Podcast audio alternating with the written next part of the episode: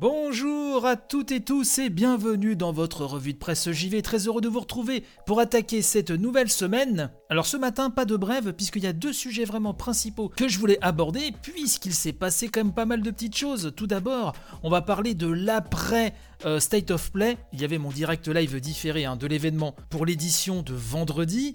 Il y a eu notamment l'annonce d'un scénario additionnel à FF7 Remake, mais seulement pour la PlayStation 5, bou bou bou. Mais euh, d'autres annonces ont suivi, et oui, parce que Square Enix y est allé de ses petites cacheteries, et euh, une fois l'événement terminé, d'autres infos ont popé, et deux nouveaux jeux ont été annoncés autour de l'univers de Final Fantasy VII. On va commencer avec Final Fantasy VII Ever Crisis. Hein, euh, je me suis rendu sur l'excellent site Final Fantasy Ring pour vous en parler. Et euh, donc l'auteur du papier nous précise à juste titre que c'est en marge hein, du State of Play où Final Fantasy VII Remake Intergrade hein, été annoncé sur PS5, a été annoncé deux nouveaux FF, donc Ever Crisis, un FF7 Ever Crisis, ça s'est annoncé pour 2022, et ça se présente comme une façon de revivre toute l'épopée autour de l'univers Final Fantasy VII.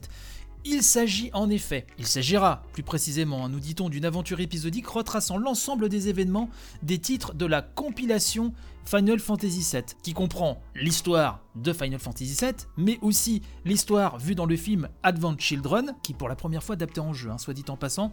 Euh, ça adapte aussi les scénarios hein, vus dans Before Crisis, Crisis Core et euh, le Dirge of Cerberus de Sinistre Mémoire.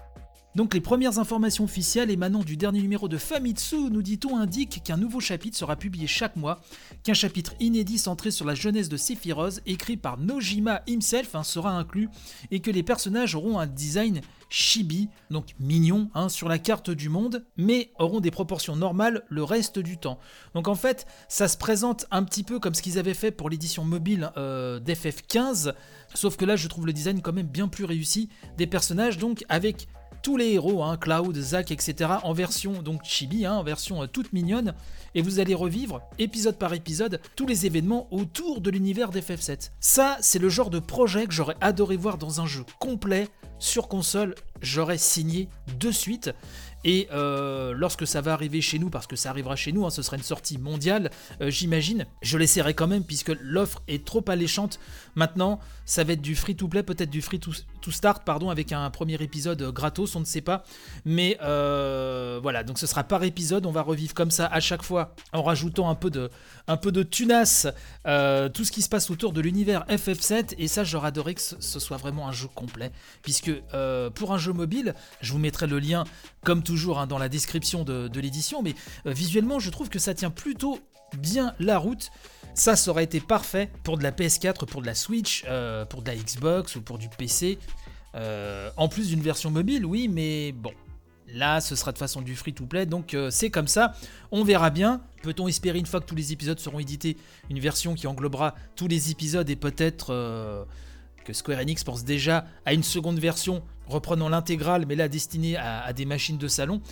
On verra. En tout cas, euh, c'est assez, euh, c'est alléchant, même si le modèle économique et le format, malheureusement, pourra en désarçonner plus d'un. Et donc a été également annoncé, toujours sur mobile, hein, Final Fantasy VII The First Soldier. Hein, lui, il a été annoncé pardon, pour 2021. Et c'est un Battle Royale, voilà, euh, qui va se dérouler dans Midgar et qui va rassembler plein de héros de l'univers FF7. Bon, là c'est un petit peu moins, euh, sexy, même si euh, dans le principe on va quand même regarder, hein, euh, c'est quand même toujours intrigant, un battle royale dans l'univers d'FF7, mais autant vous dire que c'est plus Ever Crisis hein, qui m'a tapé dans l'œil. En tout cas, voilà, les images, les trailers, tout ça, c'est à voir sur le site de Final Fantasy Ring. Avant de nous quitter, euh, je ne pouvais pas éviter le sujet Pokémon, puisqu'il y a eu un Pokémon Presents aussi hein, en fin de semaine, et euh, de belles annonces pour les fans de Pokémon, puisqu'on a eu des nouvelles hein, à nouveau de New Pokémon Snap. Hein. Euh, ça, vous savez, ce jeu de, Safari où il faut photographier les Pokémon issus d'une suite spirituelle au, jeu culte sur N64. Donc ça, ce sera pour le 30 avril de cette année. Mais surtout, a été annoncé Pokémon Brilliant Diamond et Shining Pearl oui, ce sont les remakes hein, que beaucoup de fans attendaient. Et ça, ça va arriver donc fin 2021 sur Switch. Et a été annoncé également Pokémon Legend Arceus c'est un Pokémon euh, qui va euh, vraiment euh, se jouer en monde ouvert avec une gigantesque, gigantesque map à explorer. Et donc ça, c'est vraiment ce qui a fait aussi bien vibrer les fans. ça, c'est attendu pour le début de l'année 2022, hein, donc sur Switch. Va falloir être patient. Euh, mais en tout cas, j'ai vu que les fans de Pokémon, dont je ne fais pas partie, ça fait partie de ces jeux, comme je dis souvent, dont je reconnais euh, vraiment les très grandes qualités, mais voilà, qui ne correspondent pas à mes goûts en matière de jeu. Euh, mais j'ai vu que ça s'était beaucoup enflammé, donc entre Final Fantasy et Pokémon, là, c'est vrai que Twitter a frétillé euh, d'autres annonces hein, ont été également euh, faites, comme des mises à jour sur Pokémon Go et Pokémon Master EX, un petit jeu de puzzle, aussi un Pokémon Café Mix, euh, disponible gratuitement. sur Switch et smartphone bah, dès, hier, hein, c'était dès dimanche. Donc voilà, pas mal de petites choses comme ça. ça a été donc une fin de semaine riche euh, en annonce, pour peu que vous soyez fan de Final Fantasy VII et de Pokémon. Mais euh, c'était incontournable, il me fallait vous en parler ce matin.